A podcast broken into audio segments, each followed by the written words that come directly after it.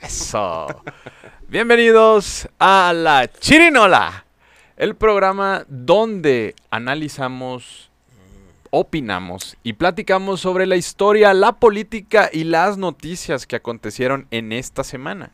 Y para acompañarnos en este programa en el, análisis, me acompaña mi gran amigo Fernando Villarreal. ¿Cómo estás, mi querido Emanuel Serrano? Oye, y lo fíjate que tenemos la, la dicha y la distinción de haber, haber nacido en el mismo día, ¿verdad? Sí, cumplimos eh, el mismo día que yo. Yo tengo un trauma porque cuando trabajamos en la función pública. Sí, valía madre. mi cumpleaños era ser importante. Mm. Oye, pero ¿cuánto nos te, te llevo de diferencia? 11 años. 11 años exactamente, fíjate. Sí, pues sí, que sí. son los temas generacionales, ¿verdad, güey? Así es. Así es. Pero pues empezaste muy jovencito, ¿no? Pues sí. ¿Qué tenían? ¿No tenían los 18 o ya tenían los 18 en los procesos electorales? Pues el primero que me tocó tra- trabajar activamente sí ya tenía 18. 18. Sí. Pero cumpliditos, ¿no? Sí, te- tenía 20 años. Oye, ¿y por qué te llamaba la atención? Pues porque toda la vida crecí en, entre meetings y eventos burocráticos. Pero Ah, eras de que le- eh, informarte, leer periódicos. Fíjate que de niño, de ¿no? niño tuve mucho la costumbre de leer el periódico por, Que era lo básico, ¿verdad? pues sí, como por azares del destino y como que de repente empecé a agarrarle el hilo y, Ajá. y ya. Obviamente no leía cuestiones de ocho columnas, leía y las noticias te llamaban la atención verlas. en, en su momento sí, Sí. fíjate, sí, sí, sí ¿Te tenía. aventaste alguno de esos cuando eras niño, algún informe de gobierno? O la pasarela, ¿no? De, Fíjate que toda esa... sí, me, me tocó mucho eso y, y sobre todo cuando estaba como en secundaria más o menos era como participante muy activo de, de un periódico escolar que había Ah, can- y me aventaba como reportajes ahí de la raza. Oye, pues saliste igual que Javier Corrales, güey. Ay, ya ves que hacía pasquinis de- Dios me libre, carnal. Dios me libre. desde jovencito. Dios me libre. Fíjate que me gané una apuesta, un desayuno. Sí, sí, de hecho sí, sí. Qué gané. bueno que lo recordaste. me gané un desayuno porque irle a Kansas City fue una buena decisión. Fue una buena decisión. Yo creo que la, la más acertada que tuviste. Pero bueno, juego, ¿no? Interesante. Bastante buen juego. Eh, eh, creo que de los más emocionantes que ha habido en los últimos años. Ah, tanto así. Pues yo creo que sí, ¿no? Como que Ay, canijo. el manejo del tiempo y todo. Sí, pero- lamentablemente no me gustó totalmente el final. La infracción hubiera cambiado mucho Siempre el juego. controversial la Sí, NFL. Sí, y luego el que le habían dado la oportunidad al corredor de que se anotara para poder tener tiempo águilas y tener el balón en sus manos para poder empatar nuevamente el juego y que se encara, güey. Sí. Pues bueno, pero pues son decisiones, ¿verdad? Y, y Pues así, es el, y así es estrategia. el juego. Así es. Y todo el tiempo abajo en el marcador y de repente... Y de repente. se Falló la defensiva. Sí. Pero bueno, son otros temas. Así es. Hu- Hubo un comercial bastante interesante en el, en el medio tiempo del Super Bowl, ¿no? Oye, interesante porque pues el fútbol americano siendo un deporte no de exclusividad norteamericana para Estados Unidos, ¿no? Pero que le abran el parámetro o la oportunidad a toda América Latina en el comercial de Fox, ¿no? Que juega con el tema de, del tochito a nivel internacional y que salga una mexicana distinguiendo el, el, el anuncio, ¿no? El comercial. Sí, y, La promoción. y sobre todo porque fue una noticia que casi no sonó en el sentido de que eh, México quedó campeón en, en flag, le ganó a Estados Unidos, Mundial. campeón mundial y, y bueno, fue, fue un orgullo que saliera Flag se llama en Estados Unidos. Football Flag. Flag. Fútbol flag.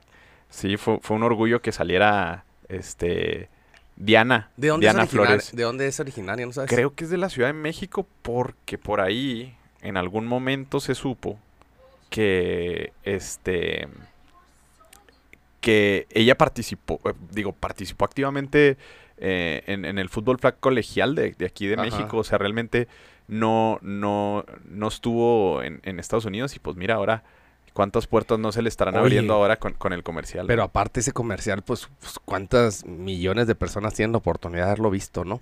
Y, y la inclusión, ¿no? Y Está, la está- inclusión. está padre que tenga la inclusión Por eso hablo de un tema que debe ser de orgullo para América Latina. Así es. Y más en un deporte tan... Yo creo que el, el fútbol americano, por exclusividad, es un deporte 100% estadounidense, ¿no? Sí, sí, 100%. Y, y, y luego sale luego este comercial, no sé si lo viste, de cuando la lleva- llevan a la familia de, de Diana a, a una casa y creen que van a hacer un tour y les muestran por primera vez el comercial. Ah, no lo había Antes visto. del Super Bowl. no, no lo había visto. no tenía... Entonces se pone bastante emotivo porque pues ahí están los papás, la hermana, este, y, y, y al principio como pues todo el mundo pensó que era una entrevista, ¿no? Ajá. Porque realmente el comercial eh, empieza como una entrevista y, y luego empiezan ahí a reaccionar. Pues un aplauso, ¿no? Para los deportistas mexicanos en un, en un este, eh, en, en un evento tan significativo como es el Super Bowl, que tiene la dicha de verlo eh, millones y millones de personas. ¿Cuál, cuál competirá, obviamente, la final de la Mundial de, de, de- de fútbol, soccer? Pues no se compara con las vistas a lo mejor de, de- pero de fútbol americano, pero yo creo que estará en segundo lugar, ¿no? En el evento deportivo más importante del mundo. Yo creo que sí. Yo creo que sí. Y junto con las, el Mundial de Fútbol y el, el- las Olimpiadas, creo que deben de tener unas audiencias Sí. enormes. Y, y lo, lo, lo rescatable es que es todo, cada año Ajá. y es impresionante. Y también tiene un proceso de expansión bastante interesante. Ya es que ahora hay juegos internacionales, en Alemania, Sí, en Londres, en México, que este año no va a haber. ajá. Pero pues bastante orgulloso de que Pero haya ponte a ver a adelante. diferencia del rugby que, que Sí, es muy local. Muy lo- más, más, y, y fíjate, el rugby, por ejemplo, en Estados Unidos, pues yo creo que ni selección tiene, ¿no? Pues a lo mejor deben de tener. A ver, tiempo. Regresamos después de, de un, de un tema técnico. Este, y pues bueno, estábamos hablando del fútbol americano y su expansión y, y la importancia que tuvo ahora eh, Diana en, en participar en un, en un evento deportivo tan importante en un comercial como, como es el Super Bowl y sobre todo en Estados Unidos representando a México, bastante importante. Oye, una duda, este, ¿cómo...? Obviamente el Super Bowl es televisado por varias compañías, ¿no? Está ESPN, NBC o ABC también, y luego Fox. Este, ¿cómo hacen para medir sus ratings? Porque, por ejemplo, este es exclusivo de Fox, ¿no? La, la participación de, de- de Sí. Daniel. Desconozco cómo, cómo lo cómo lleguen a, a saber la audiencia total. Este, pero sería interesante ver el dato de porque siempre rompe récord, ¿no? Sí. Y bueno, ¿y por, por cuál eh, el latino visualizará más? ¿Fox o es bien? Pues es que yo creo que, bueno, hay una transmisión madre que, que, que es la que manda toda la señal y que al final de cuentas es la que mide. Y se tornarán un año un año. Sí, pero yo, yo creo, fíjate, contra todo pronóstico, que el, eh, en México se ve más por, por Televisa. A buen Sí, punto. siento que a la gente le gusta sí, más es que esa- esa tripleta de Enrique Bura, Pepe Segarra y Toño. Sí. No, no, pues es generacional. Sí, y, y lástima por, Azteca que quitó al coach Castillo, que Ah, también era, Sí, era muy bueno. era bueno con, con Enrique Garay. Fueron, fue bajándose mucho en el tema, porque antes tenía una cobertura TV Azteca impresionante en temas deportivos de Estados Unidos, tanto la NBA como el fútbol americano. Sí. Y siempre. de repente, es más, tú te enterabas de la televisión estadounidense y los grandes programas gracias a TV Azteca, no a Televisa. Sí. Desde Los Simpson, Alf, eh, Salvados por la Campana, La eh, Niñera. La Niñera, este, Hechiza- no sé, eh, Los Años Maravillosos, sí, güey. Siempre, siempre. Tenía una cobertura de programas impresionante. Sí, le han ido bajando poco a poco. Pero, pues yo creo que es parte de, de, de- de las estrategias. No sé Podemos hacer cuánto un cuesta. tiempo nomás para contestarle. Sí, claro, tiempo. Regresamos después de un, un- un tema ahora no técnico, sino personal. Pero continuamos. Oye, mi Fer, fíjate Sí. que hay un tema súper eh, que pasó esta semana con, con un tema político. Di- Digo, se ha politizado por el tema de quién lo presenta, pero fíjate que a raíz de los lamentables sucesos de los terremotos en, en Siria y Turquía, eh, a través del canciller Marcelo Ebrard enviaron una cuadrilla de, de perros rescatistas. Que, Sí. que México tiene una gran cuadrilla Sí. de perros rescatistas. Obviamente por la propia naturaleza geográfica que ha sufrido Sí. México, ¿no? En historia, en temas de temblores, ¿no? Claro. Y, y fíjate cómo son las cosas que uno de los perros que enviaron rescatistas, que se llamaba Proteo, falleció. Y le hicieron un gran homenaje. Eh, al principio dijeron que había fallecido rescatando personas y hubo un derrumbe, lo cual no es cierto, es que falleció por la edad. Y mira este video donde ayer en un partido de fútbol de la Europa League en, en Turquía precisamente, levantan este tifo se llama, es una gran bandera que hace la tribuna. Y, y sale este el, el perro, eh, pues el- la tribuna agradeciendo el apoyo de, de acá hasta abajo, mira. Sí. Ah, es un pastor. Es un pastor alemán, Alemán. agradeciendo pues de Ajá. cierta manera el apoyo que, que tuvo este el gobierno mexicano en enviar este apoyo este, pues sí, a, a Turquía. Y acá, pues bueno, eh, se puede ver eh, los honores que, que hicieron. eh, se lo, lo regresaron el, el- el cuerpo, El de, del- de Proteo. Y este, pues le hicieron unos honores ahí con, con la Fuerza Aérea Mexicana.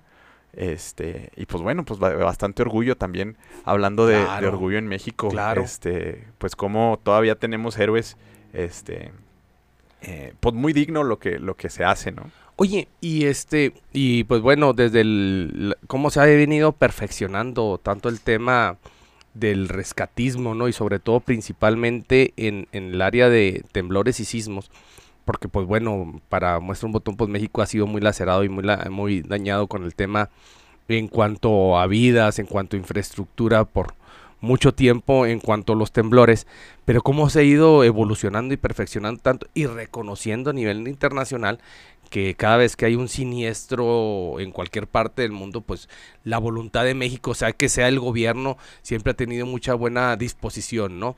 En cuanto a mandar el equipo técnico y de apoyo con todas las, me- las, las bondades que requiere para ir a facilitar, ¿no? La ayuda, ¿no?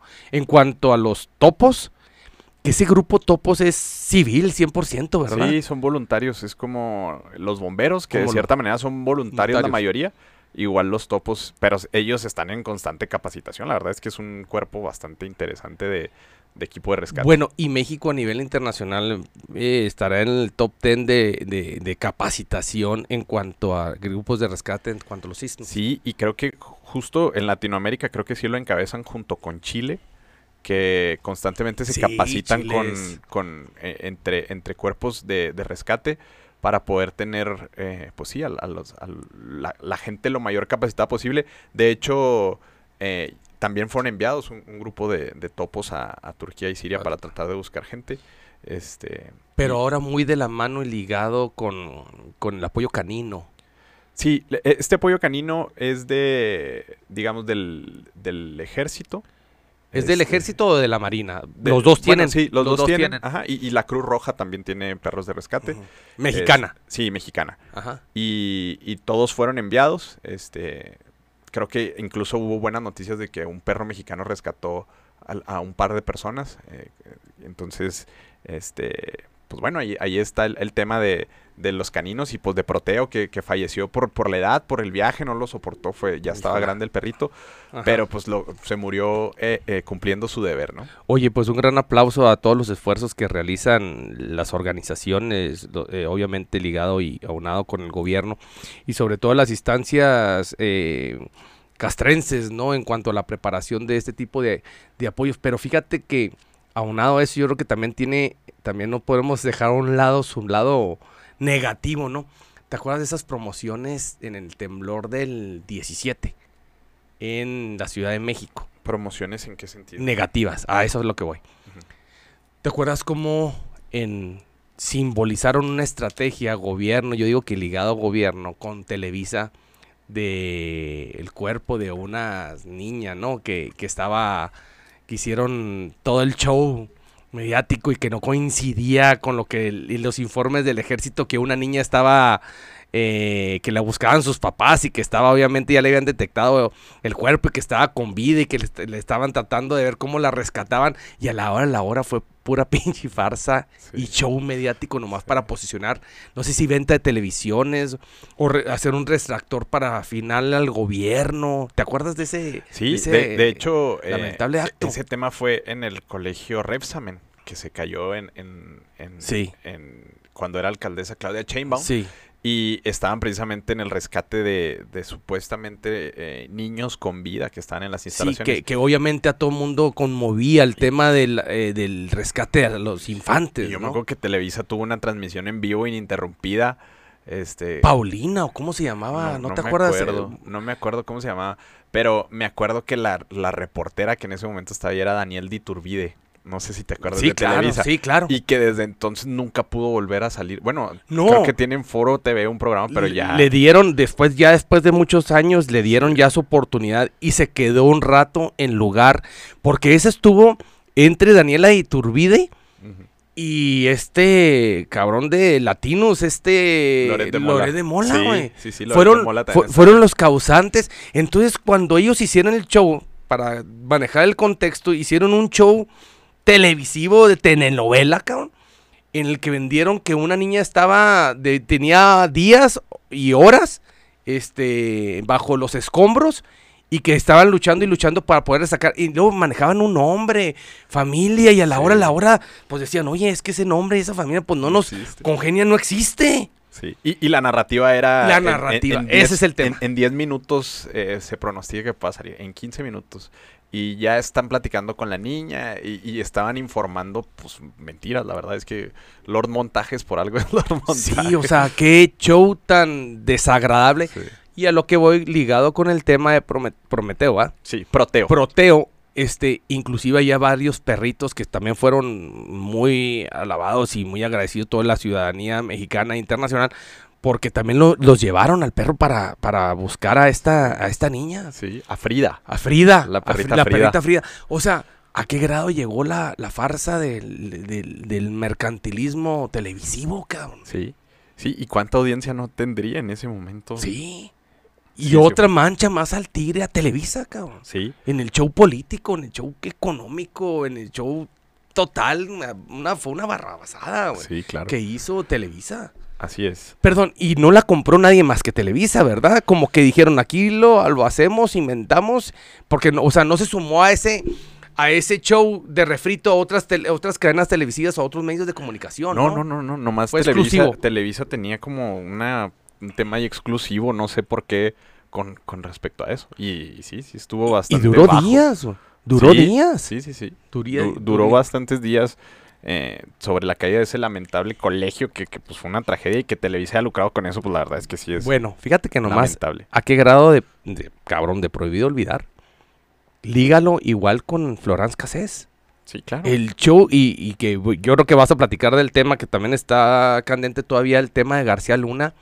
El show que se inventaron entre lo de Fox y Calderón con el tema de Florence Cassés. Sí, claro, y que ahorita ya hay demasiada documentación, este, que, que- que llegó incluso a un tema diplomático, ¿no? Que, Así es. Que, que el presidente de Francia en aquel entonces reclamó a México. ¿Quién era? Nicolás Sarkozy. Sarkozy, sí. ajá, reclamó a México porque decían que era una farsa y, y efectivamente ahorita hay un documental muy bueno en Netflix Ah, este, sí, cierto. sobre, sobre Florence Cassés y cómo ese montaje, cómo, cómo se llevó a cabo y Que bajo qué duró circunstancias. seis años, ¿no? Toda, un poquito más de seis años hasta que Peña, entrando Peña Nieto, con sus relaciones en, en- en Francia, Sí, sueltan a Florence Cassés. así es. Y buscaron, haz de cuenta, una línea judicial, jurídica tan delgadita para poderla sacar. Sí, ¿no? Y, y- pero lo, lo- lo lamentable, lo, pues, el, el show que se hace, ¿no? Porque llegan los medios de comunicación junto con la policía y una, dos, tres, Tres, acción, y, Sí. y empiezan a grabar. Oye, eso no, no, no estuvo bien. Pues nomás en México. Solamente en México. Y nomás con Televisa. Así es. Y nomás con Televisa. Nuevamente, ca- Así es. nuevamente. Pues de hecho también esta película de la dictadura perfecta habla bastante bien sobre ese montaje, ¿no? Híjola. ¿Te acuerdas de la niña Polet? Sí, claro. Ay, también. Sí, También, claro, o sea, claro. otro montaje terrible por parte de Televisa. Entonces, pues siempre, siempre está involucrado en ese tipo de shows. Y hablando de shows, mi Fer, Sí. fíjate que ayer iba a ser la audiencia de... Emilio- Hablando de este personaje. ah, de Emilio Lozoya. Ajá. Este, Emilio Lozoya, pues como todo el mundo sabe, está en un proceso por la compra eh, irregular de agroni- agronitrogenados. Este, cuando era director de Pemex en el sexenio de Enrique Peña Nieto. Y pues ha habido, eh, esta es la cuarta vez que se difiere la audiencia, la, la postergaron ahora dos meses, pero fíjate que mandó un mensaje con su abogado y dijo que él se sentía, le mandó un mensaje a AMLO a través de, su abogado, que a su vez va a los medios de comunicación, y le dice que él no entiende por qué está en la cárcel si él está cooperando. Y luego dice, O sea, queriéndose manejar como testigo protegido en una pues sí, cartera. como, eh, como que había un legal. acuerdo de cierta manera en la Ah, que si él cooperaba, digamos, podía llevar su proceso en libertad. Pero lo interesante es que él dice este, que ese juicio debería de ser contra el expresidente de México. Y que si era necesario que se solicitara ante la Fiscalía este, del Gobierno del Reino de España una carta que él escribiera para que lo aprendieran, él estaba dispuesto a hacerlo. Ay, cabrón. Y obviamente se refiriéndose a Peña Nieto. Sí, sí, sí, evi- evidentemente se refería a Peña Nieto. Entonces, este, pues digo, es muy conocido que Peña Nieto se fue a España desde que eh, terminó su, su sexenio. Y, y ahora pues viene este reclamo por parte de Emilio Lozoya que, que pues bueno, ya lleva un ratito ahí en la cárcel, vivió su proceso en libertad y luego sí. Vino el escándalo este que estaba cenando en un restaurante bastante nice en, en- Oye, es que el te- volvemos al, al pasado, el tema de Emilio Lozoya fue uno de los principales intermediarios económicos y recaudatorios desde antes del proceso electoral de Peña Nieto del 2012.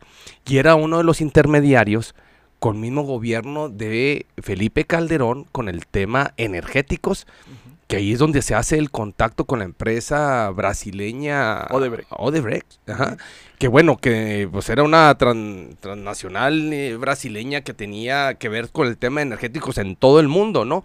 Y que era costumbre financiar proyectos este, políticos para el beneficio del día de mañana cuando eran, obviamente le apostaban a los ganadores, ¿no? No, y fíjate cómo luego no, no, no lo veíamos tan profundo el tema de la importancia de Pemex en el sexenio de Peña Nieto hasta que vino la reforma energética, que empiezan a concesionar gasolineras, que fue cuando ya las gasolineras no eran Pemex, sino ya podrían ser de cualquier persona que tuviera una concesión eh, para poder explotar, digamos, los mantos acuíferos y poder extraer petróleo, refinarlo y poder meter gasolina. Claro. todo.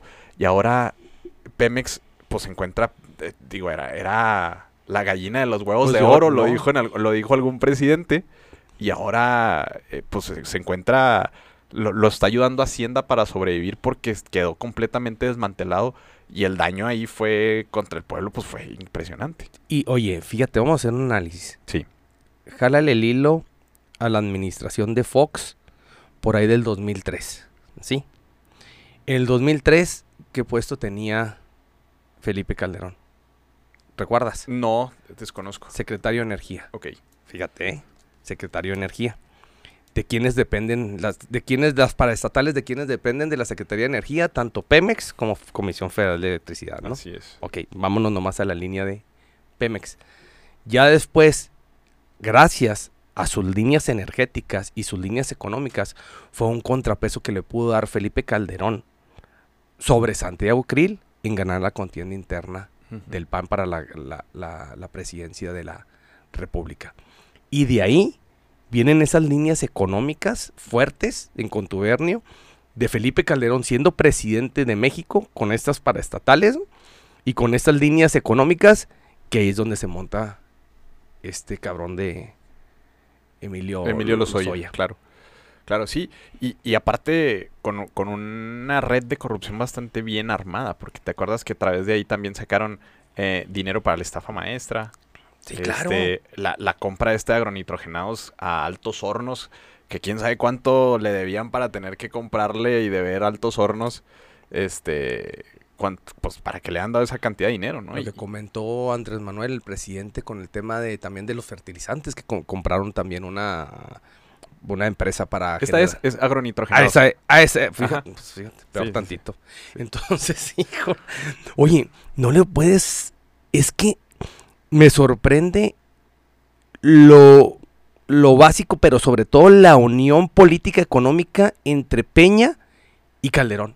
Era un mismo gobierno. Sí, y cada vez que analizamos temas de gente que está en la cárcel, que ya es cotidiano, expolíticos que están en la cárcel, llegamos cada vez más a esa conclusión del contubernio. Llevamos contubernio. tres programas en los que hemos hablado por completo de la relación entre Calderón y Peña y esa sucesión tan, eh, no solamente de poder, sino de corrupción. Sí, pero fíjate, una corrupción obviamente totalmente económica Claro. y un poder de unidad política que lo basamos en el, siguiente- en el programa pasado de quién fue la, la candidata de la oposición la más débil que podían meterle, güey, no, a- y- contra Peña. Y que terminó siendo tan escandalosa este, este contubernio y esta alianza que cuando gana Andrés Manuel, que digamos venía de la oposición, terminan aliándose creando Va por México. Va por México. Que ahora ya pues es abierto, pero en aquel entonces pues siempre estuvo y, y no, no se alcanzaba a ver eso. Y, ahí siguen todos esos actores. Y fíjate, yo creo que Calderón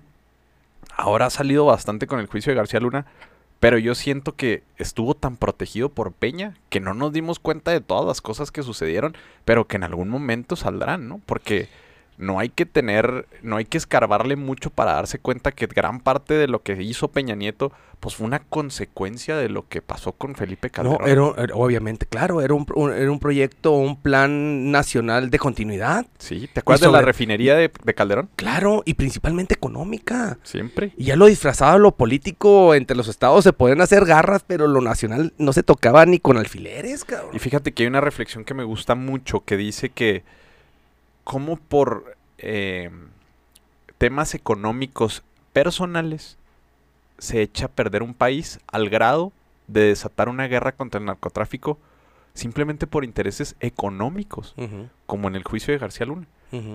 No tenía otra finalidad más que recibir sobornos y lana y fue una cantidad inmensa, lo hablamos la vez pasada, de casi 800 millones de dólares. Obviamente no, no fue todo para él, obviamente tuvo que haberlo repartido entre comandantes, jefes, ejército, presidente, no sé. Pero fue por ese tema personal que se derramó demasiada sangre. Pues fíjate que no estuviéramos platicando nada de estos temas si a lo mejor visionariamente Felipe Calderón no le hubiera comprado a García Luna esa estrategia de seguridad de la guerra contra el narcotráfico. Pero es que Este país hubiera sido completamente diferente. te hago entonces la pregunta.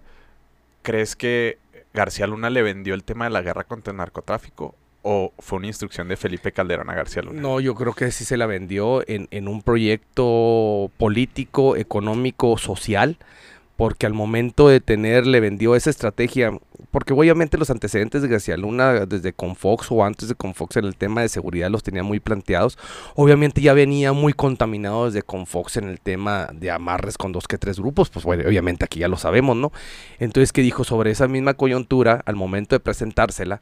y este comprarla, pues bueno, todos sabemos la- las circunstancias, pero sí confía, o sea, ciegamente puedo analizar que García Luna le, le vendió el proyecto y este lo compró. Lo compró. ¿Y qué dices? Pues unificamos, organizamos. Como el crimen organizado está, pues también la administración pública tiene que estar organizada. Entonces, en ese contubernio dijeron, administramos la seguridad y por ahí nos vamos. Pero nunca pensaron que iba a haber tanta resistencia criminal por los otros grupos es. que nos llevó a esta guerra, ¿no? Y, y, por ejemplo, eh, ahora que, que está por salir la sentencia de, de García Luna sobre los cinco delitos, este, ¿crees que, que Felipe Calderón va a salir del país y no va a regresar en un buen tiempo? Porque No, lo más probable es que, que salga culpable. Lo- son cinco delitos por lo que lo acusan. Este, tres de ellos son por conspiración. Le, le- le- eh, ah, es que aquí viene el, el- el tema sobre ¿qué le, qué le, qué- qué le gustará más al ciudadano común, al, al mexicano en total. Que si realmente continúa hacia Felipe Calderón, la marca PAN se venga todavía con un desgaste porque cuántos actores políticos, la mayoría de los actores políticos que ahorita están de Acción Nacional, pues vienen desde esas mismas líneas. No se diga gobernadores, senadores, diputados, ¿tuvieron alguna que ver alguna posición o oportunidad con Felipe Calderón? Y te la pongo fácil. Ayer o ayer por la tarde le preguntaron a Santiago Krill, presidente de los diputados federales de la mesa directiva del, del- del- de los- del Congreso, sobre si se iban a deslindar de García Luna. Y dijo que no. Ah, cabrón. Que, que todavía tiene que llevar un debido proceso en Estados Unidos y de acuerdo a las... Pues yo creo que es el único más beneficiado. Pues sí, pero oye, porque no, viendo- no figuró nada, ¿no? Con Calderón, ¿no? Pues no, pero representa un ala importante del panismo. Sí, Y- y claro. no puedes no, no decir que no te deslindas de, de García Luna. O sea, ¿qué más tiene que pasar después de todos los dichos que están diciendo los testigos en el juicio para que digas, no, es que nosotros no nos podemos deslindar, tenemos que esperar el debido proceso? Porque, ojo, si, lo, si dice el jurado que es no culpable, es el candidato natural para el 2024. Sí, sí. De la, es el mejor Oye, aliado que pueden tener. Es que lamentablemente, si te pones a analizar, mira, a- a- ¿con qué ligas tú negativamente a Santiago Krill en cuanto a los actores políticos de Acción Nacional? Los casinos. No creció el, el tema de, de- los casinos en México, cre- creció abundantemente con el tema de la administración de fuego cuando él era secretario de gobernación, güey. Y que vino a raíz de los casinos. Lo que pasó en Monterrey, cuando entra un grupo criminal y quema el casino. Y desde ahí tuvieron que hacer dos que tres ajustes. Yo creo que eso fue una de las cosas que, que manchó poquito a, a- Santiago Krill sobre, sobre, sobre Calderón para que Calderón quedara como candidato sí, a la presidencia de la República. sí se desgastó. Pero ahorita Cal- eh, Santiago Krill está más sobre encima del bien que del mal, o hasta santificado, por no haber pertenecido a ninguna de las líneas del calderonismo, güey. Entonces es de lo único rescatable que queda del panismo, porque todas las nuevas generaciones, todas participaron. A ver, el tema de Ricardo Anaya, que era subsecretario de turismo, güey, con Calderón, se lo vinieron achacando durante todo el proceso electoral con la guerra contra el narcotráfico que no se la pudo destintar. Entonces, este personaje hasta cierto punto tiene lavadas las manos con el tema del calderonismo. Sí, y, y de hecho ahora con bastante alianza con Morena, ¿no? Porque ahora que fue el escándalo. Santiago Krill. Sí, pues ahora que fue el escándalo que sobre el ejército, que no puedan entrar armados a- al pleno de, de la Cámara de Diputados y que tuvieron que hacer los honores a la bandera fuera del recinto. Este, obviamente hubo una moción por parte de Morena para que lo removieran de la mesa directiva y luego hubo una reunión de los líderes de los partidos, es decir, la Jucopo, y salieron muy abrazados este eh, Ignacio Mier, diputado, representante, coordinador de los diputados de Sí. Morena, con, con Santiago Krill. El poblano Mier.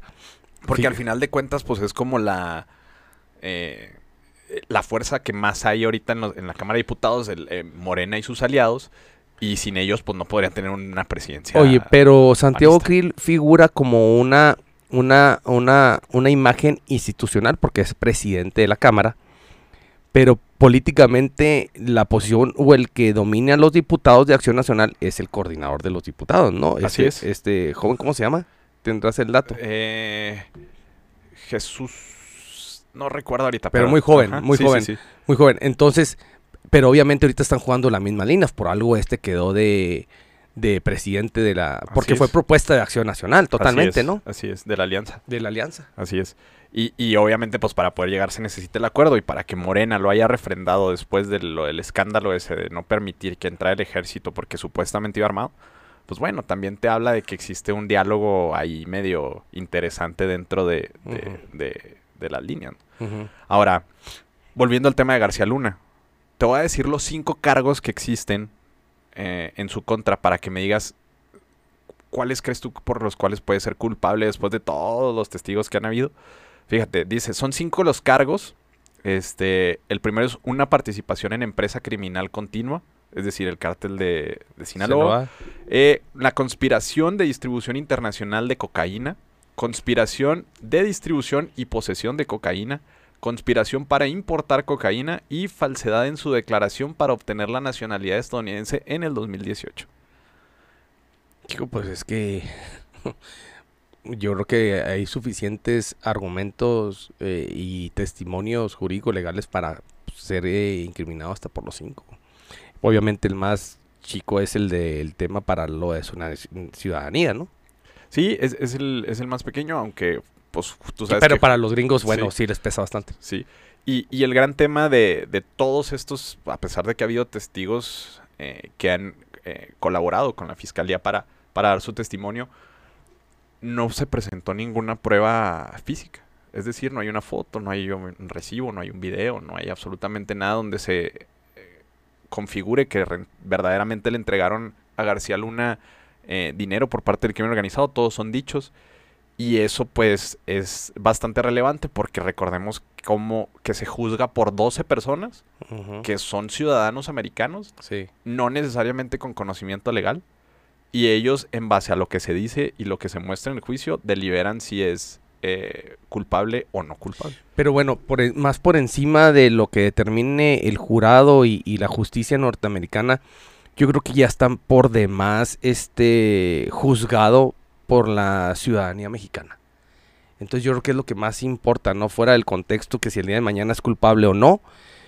Ya más que nada queda más que claro que los ciudadanos, los mexicanos, quieren por demás juzgado a García Luna y por ende contaminado a Felipe Calderón. Y, y no te gusta la idea de pensar que suponiendo que no fuera juzgado en Estados Unidos, digamos, no que saliera no culpable de todos los delitos, regrese a México Claro. como un héroe. O sea, no lo levantaría No, la no. oposición como, No, Como- no, como no, un héroe. No, no, no, no, no. pues, que, que son puras falacias no, de... no, no, yo te lo diría que no eh, gradual y pues y se me haría ya mega imposible en el aspecto porque hu- hubo mucho daño, mucha laceración eh, humana, mucha laceración eh, económica, pero sobre todo eh, con todas la- las muertes no se puede jugar. güey.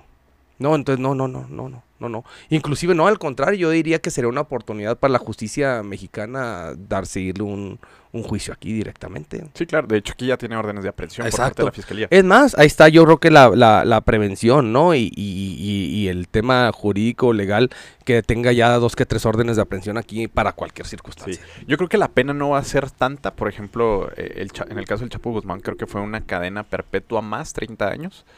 O sea, ya imposible de salir. No creo que vaya a ser tan escandalosa como esa la sentencia. Yo creo que van a ser a lo mejor unos 20, 30 años. Los que sean. Y, y Así ese, sea uno, eh, dos o tres. y ese los tiempo va a ser el que, el que sea este juzgado. Y, y, pues ya lo, lo inhabilita completamente. Tiene 54 años ahorita Genaro García Luna. Pues con 20 años ya que sale bastante grande de, de la cárcel. Sí, es que, pues, que vete al tema histórico. Eh, obviamente desde los 70s, 80s, el, el tema del narcotráfico en México ha sido un uno de los temas político-económicos más importantes de la historia. Y este es el único personaje a ese nivel que ha sido juzgado.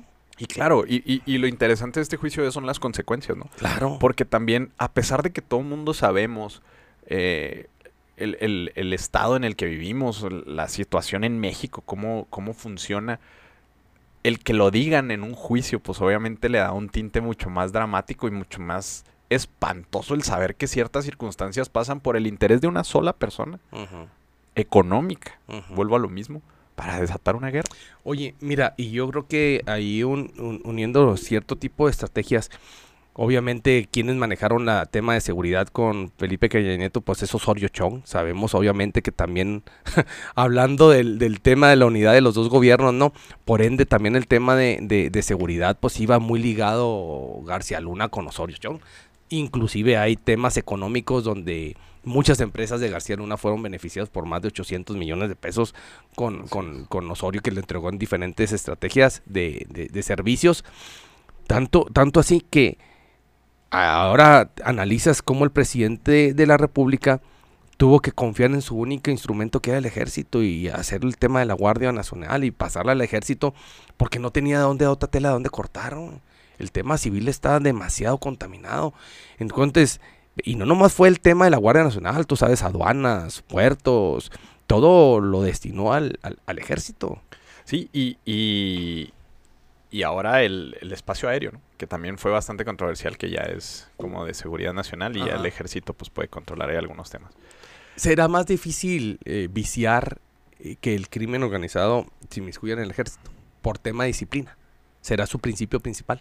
Pues es que creo que hay de todo, ¿no? Porque creo que la Marina y el Ejército de México es bastante respetable porque existe una convicción por, por el bien común. Y más está sobre la marina, más sobre el ejército, ¿verdad? Hay, Sí, hay más credibilidad. en Tiene la más convicción. Y, pero la verdad es que pues, en México nos hemos dado cuenta que todo es posible. Sí, sí, sí. y sí. hemos visto generales Sí, sí, pues inmiscuidos y hemos visto... Eh, entonces, cada vez es, es más complicado, pero, pero pues va a estar interesante la sentencia. Yo creo que no debe pasar de probablemente el lunes que salga ya la sentencia.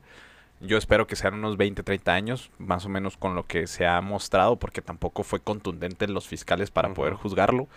Y también las reflexiones que deja después de todo lo que se escuchó en ese juicio, eh, pues es bastante interesante, porque se involucraron a presidentes, medios de comunicación, sociedad civil, este, mandos de, obviamente, de política, obviamente mandos eh, de seguridad, que pues de repente te ponen en una duda de con quién estás, con los buenos o con los malos, ya no sabes con O sea, es jugar. que el contubernio que comentas es tan, tan, tan contaminado que utilizaron los medios para disfrazar el tema, el, el- obviamente el, el tema eh, criminal, utilizaron a los bancos Claro.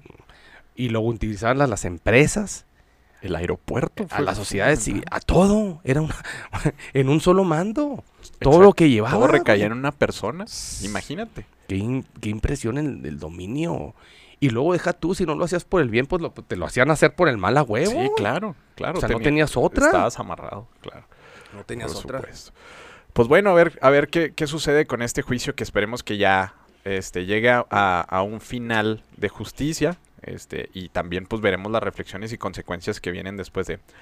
Fíjate, mi Fer, que también en, en, en Estados Unidos últimamente han derribado bastantes objetivos aéreos. El primero fue eh, un globo chino que supuestamente los estaba espiando allá por Alaska o por... por- Sí. No, perdón, por Carolina del Norte. Ajá. Eh, por ahí lo andaban este, derribando. Y luego todo el fin de semana empezaron a tumbar objetos voladores. Pues sí.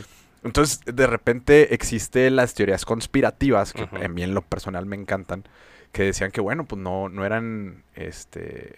eh, eh, Estados Unidos dijo que eran objetivos de, de espionaje chinos, que andaban ahí como analizando a Estados Unidos. Este, y... A ver, tiempo. Tiempo.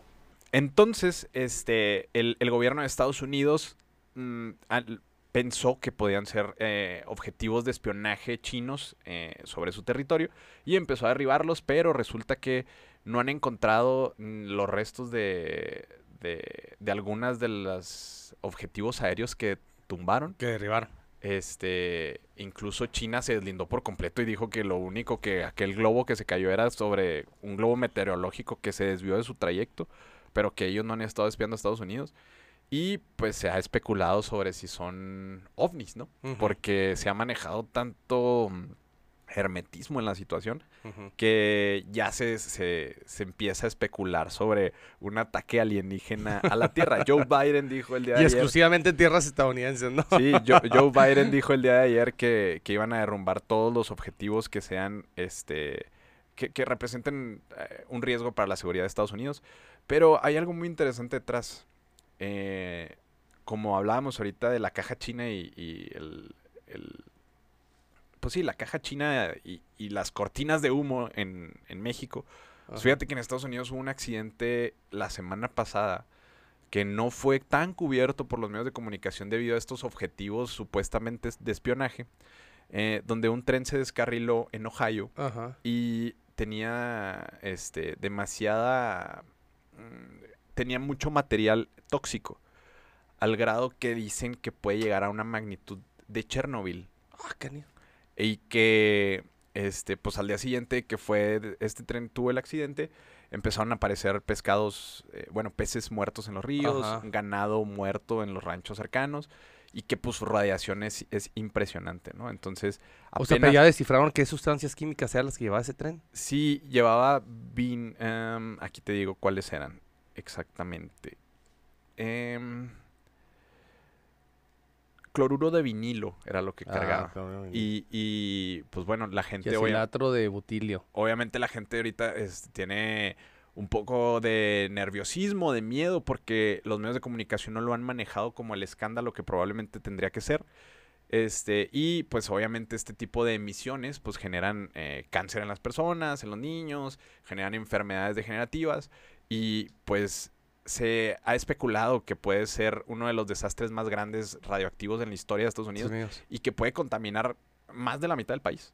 Ah, que con, pues obviamente con, con las partículas de aire que, que- que se van distribuyendo por, por lo largo y ancho de, del, del país, pues pueden llegar a contaminarlo incluso pues acá con nosotros hasta casi llegando a Texas, ¿no?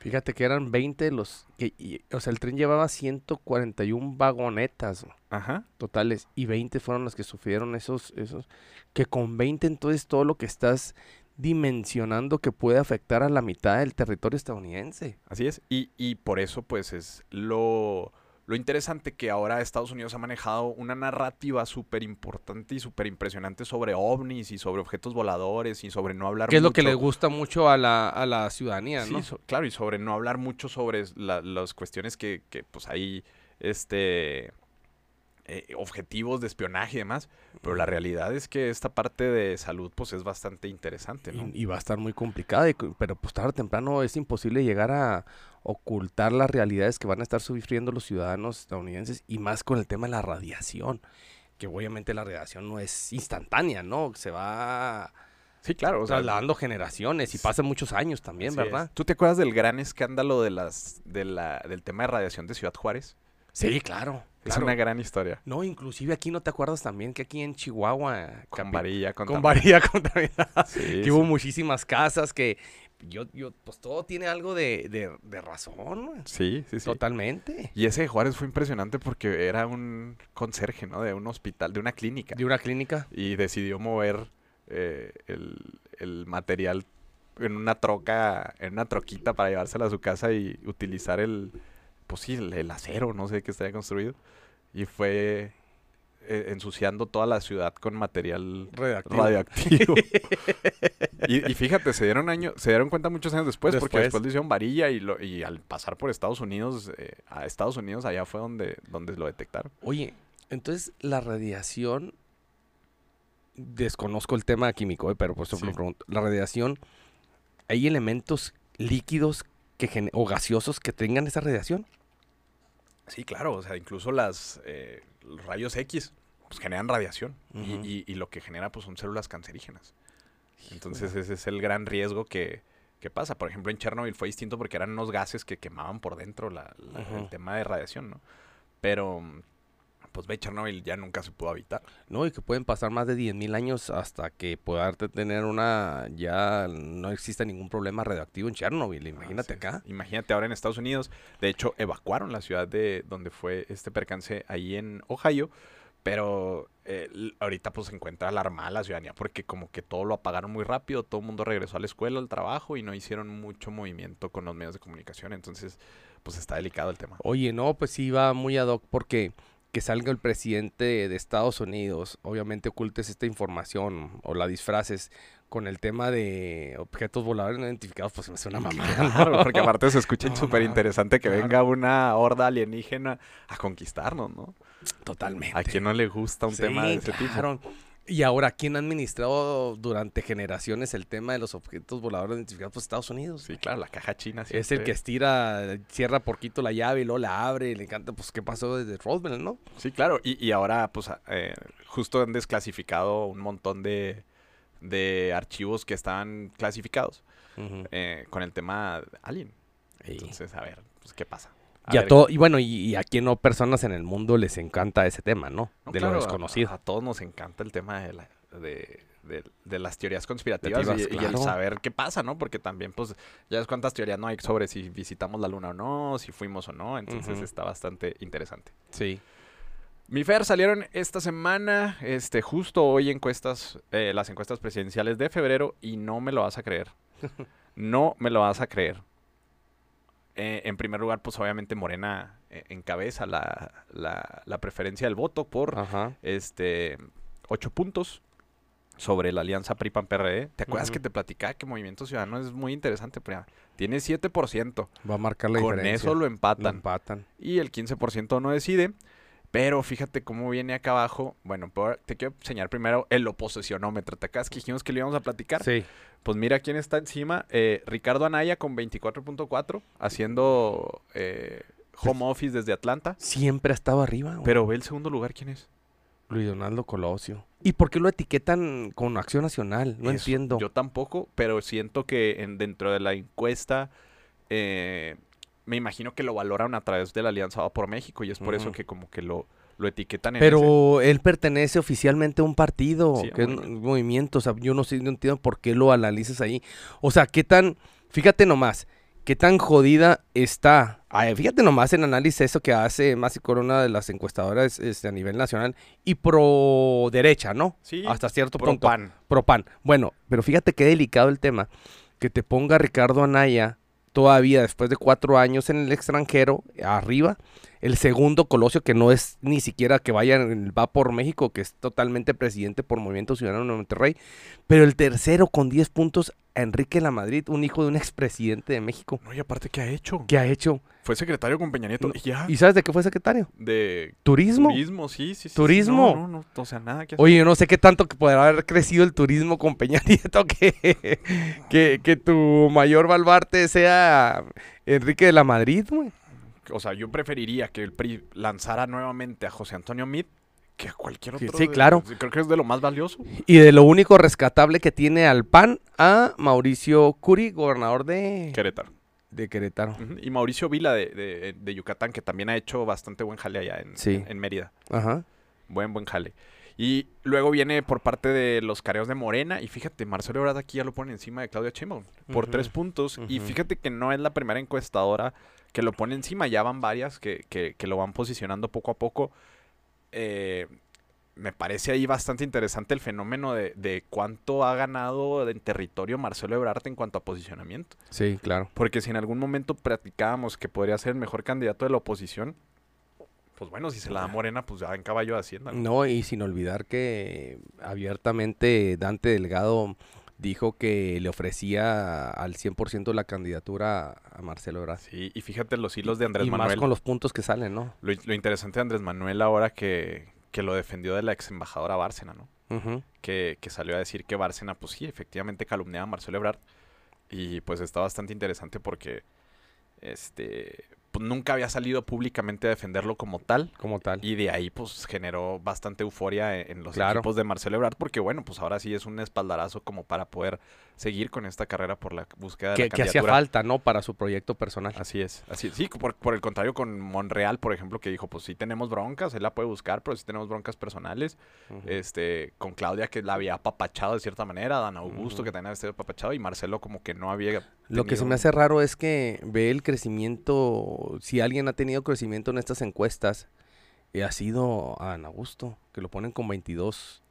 Pero es por la visibilidad, ¿no? De las giras, ha salido bastante, Sí. este, Sí. eh, eh, eh, por el país. Entonces yo creo que ha tenido mucha, mucha, mucha visibilidad. Este, y, y, pues está interesante. No Sí. sale, no sale Fernández Noroña, carnal. No, Ya no, no, no, no.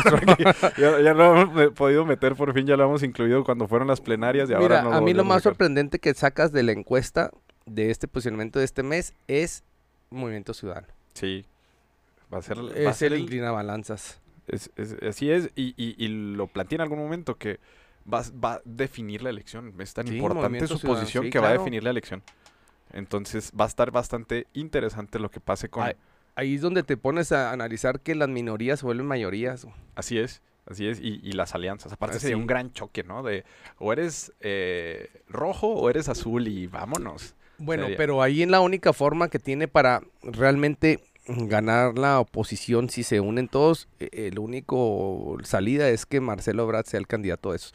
Porque por más de que me pongas a Mauricio Vila, Curi o Enrique de la Madrid, no, no levanta como lo que puede hacer totalmente Marcelo Ebrard.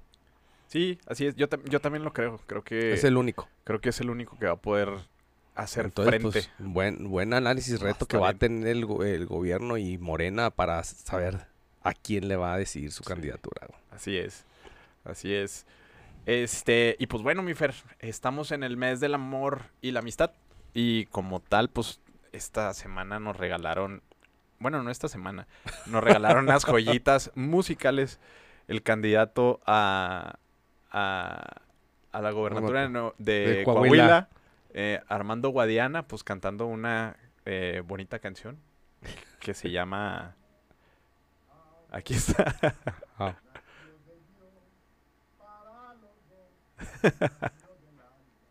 Híjole. Bueno, pues lo que tiene que hacer uno para ser candidato. Pobre, pobre Luis Miguel, ¿no? Y ya con, Sí, con este cover, hijo la chingada. imagínate. Oye, nomás. pero. eh, mm, se me hace que las estrategias eh, y posicionamientos políticos, obviamente, son para bien o para mal, ¿no? Sí, Y lo malo también comunica y también posiciona, ¿no? Hasta cierto nota. punto. Y se nota.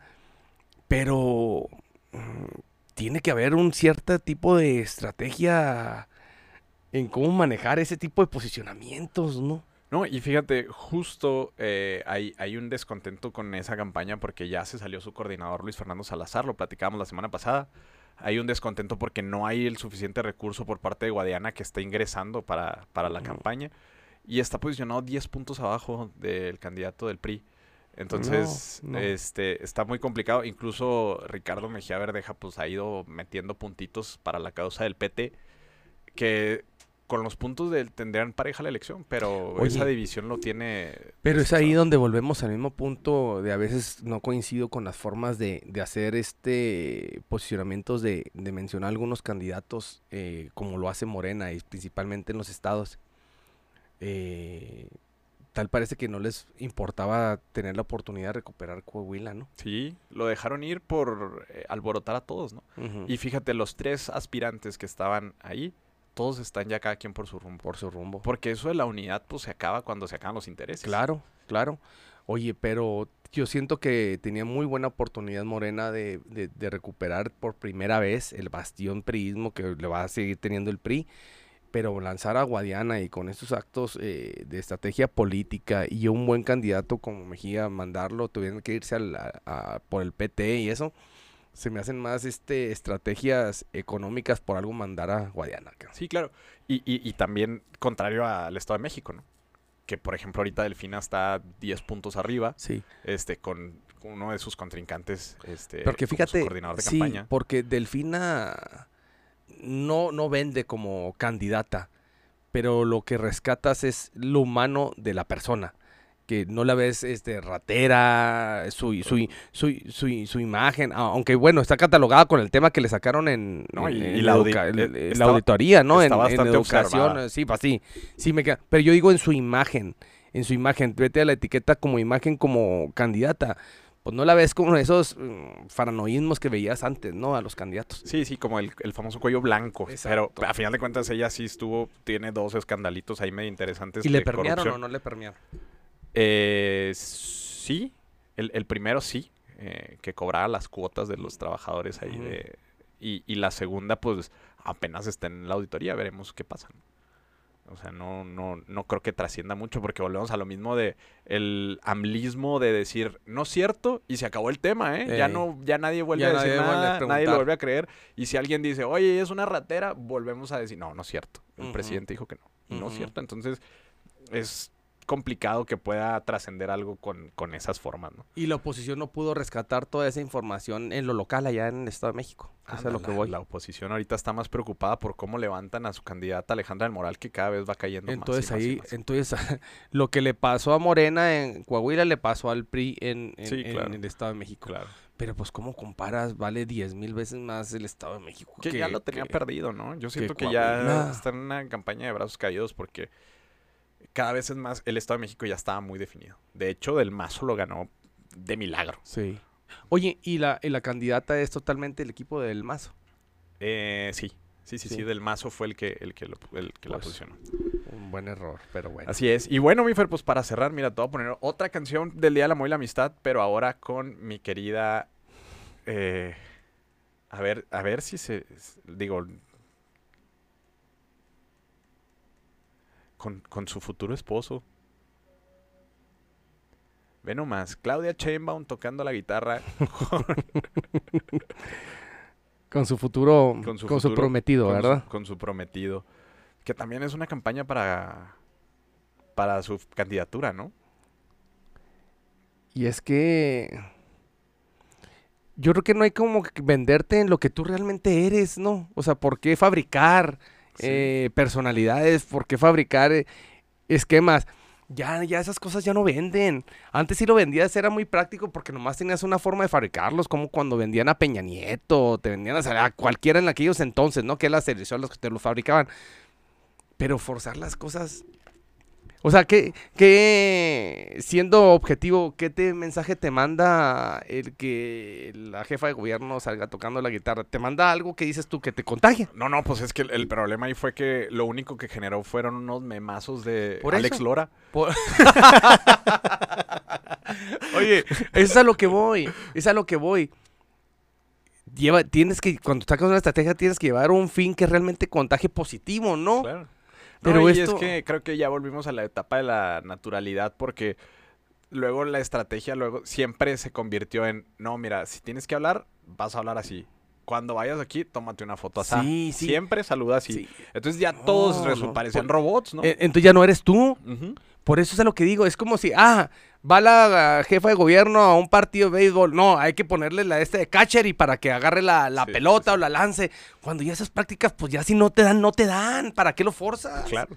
No, y O sea- aparte explotar, digo, también si ya llegan a ciertos niveles en la política, pues también algún talento debes de tener, o se explota lo que sabes hacer. Me imagino que a ella le gusta tocar la guitarra, Ah. pero no forces un video. A ver, doctora, ¿qué es lo tuyo? Lo mío es la investigación. Vende la Ah, investigación. claro, científica. Científica. 100%. No me vendas, ah, lo esto, ah, apréndete esto y sí me gusta la guitarra. Pues sí, sí me gusta, pero no soy buena para eso. ¿Por qué forzas? Sí, Exacto. Así es. Pero O sea- pues bueno, pues creo que todo el mundo suma, ¿no? También Mira. por ahí Monreal está sacando jingles a lo loco de Mira. Sky y demás. Sí, bueno. ¿Qué, qué, qué cosas te vendía Andrés Manuel? Tres, cuatro cosas. Sí. La oposición y que le gustaba el béisbol. Ajá, Y eso vendía. ajá. Y la no corrupción. Y la Creo- no corrupción. Creo que fue muy importante. Sí, o sea, no, esto no, no nos pega ni a las pasadas, ni a las nuevas, ni a las recientes generaciones. Sí, claro, ¿no? Y por ejemplo, la estrategia de Andrés Manuel, contrario a toda la comunicación política a- a- a- actual, que hablaba sobre andar en el Jetta, sobre no traer escolta personal, pues a la gente como que se sentía más identificada. Sí, sobre, "Ah, ah, sí, ese tipo de cosas. Sí, pero, pero bueno, él ya acotó ese tema. Ya que alguien nuevo lo quiera copiar, ya no lo compras. Sí, ya no pega. Bueno, si a ti te gusta no andar en yete y andas en una camioneta, pues vende lo que tú eres. o Claro, sea, claro. lo que tú eres. Esa es la mejor forma de que siento yo de comunicar. ¿no? Así es. Sí, y, y luego te puedes ganar críticas porque sale tu verdadero yo y es donde, ah, hijo, pues si este era diferente, ¿por qué, por qué me lo cambiaron? Claro, claro, pero bueno, pues cada quien sus estrategias, ¿no? Muy bien, mi Fer, conclusiones. Pues yo creo que esperar eh, la próxima semana al veredicto que diga la, la justicia norteamericana para qué va a ser lo mejor que va a todo lo que va a modificar en la política nacional. Yo creo que eso va a ser el tema. El tema ya no continuó nada, el tema de Cueva Sheinbaum, ¿no? Nah, está- ya está pura, apagado. fue pura llamarada de, de, de petate. Sí. Y bueno, y, y no pasó nada con el tema de la reapertura del caso Colosio. No, no ha pasado nada trascendente.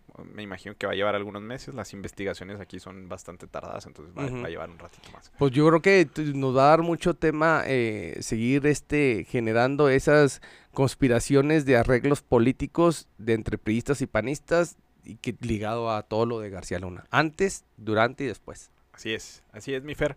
Y pues bueno, en próximas semanas también viene el tema del plan B de la reforma electoral que ya no creo que vaya a pasar. No. O sea, ya... Aparte ya también perdió euforia, ¿no? Sí, ya, ya, ya aburrió aparte. Es más, y lo que no viene, viene en la marcha o, o- Desconozco cuando ya, esa marcha. o sea, por eso te digo, ya desconozco. Sí. Porque habían anunciado con bombos y platillos que en febrero, pero ya no sé qué día de febrero que no. No, pues ya se va a acabar febrero. se va a y acabar no- febrero. Y nada. Y yo te digo, entonces ya no permeó. Así es. Ni para bien ni para mal, ¿no? Para Pues- ninguno de Pues los dos. no, simplemente y se- le quitaron el pretexto a la oposición de poder golpear al presidente. Ujú. Eso es- fue lo que siento que pasó.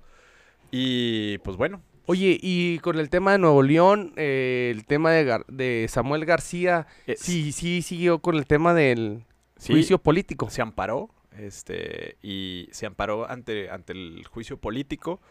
Y ahorita el Congreso de Nuevo León solicitó que se investigara a la magistrada que le otorgó el amparo porque debió haberlo desechado y digamos al aceptarlo, este, pues está incurriendo como en, en una ayuda a Samuel Ajá, García. ajá. Entonces están investigando esa parte, pero pues también está trabado. Próximamente creo que puede haber noticias por ahí. En, en Y León. revocación de mandato. no, po- esa está vetada.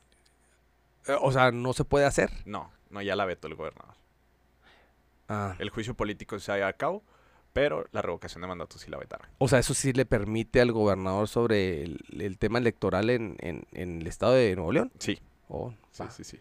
Pues qué buen candado, ¿no? Sí, pues claro. Pues bueno, este, creo que es todo entonces por esta semana, mi Fer. Muchas gracias por No, acompañarnos. al contrario. Nos vemos a la próxima. Esta es una producción de Brújula Política. Recuerden seguirnos en redes sociales, Facebook, Twitter, TikTok e Instagram. Este, y este, recuerden que el que se mueve No sale, no sale en el podcast. podcast.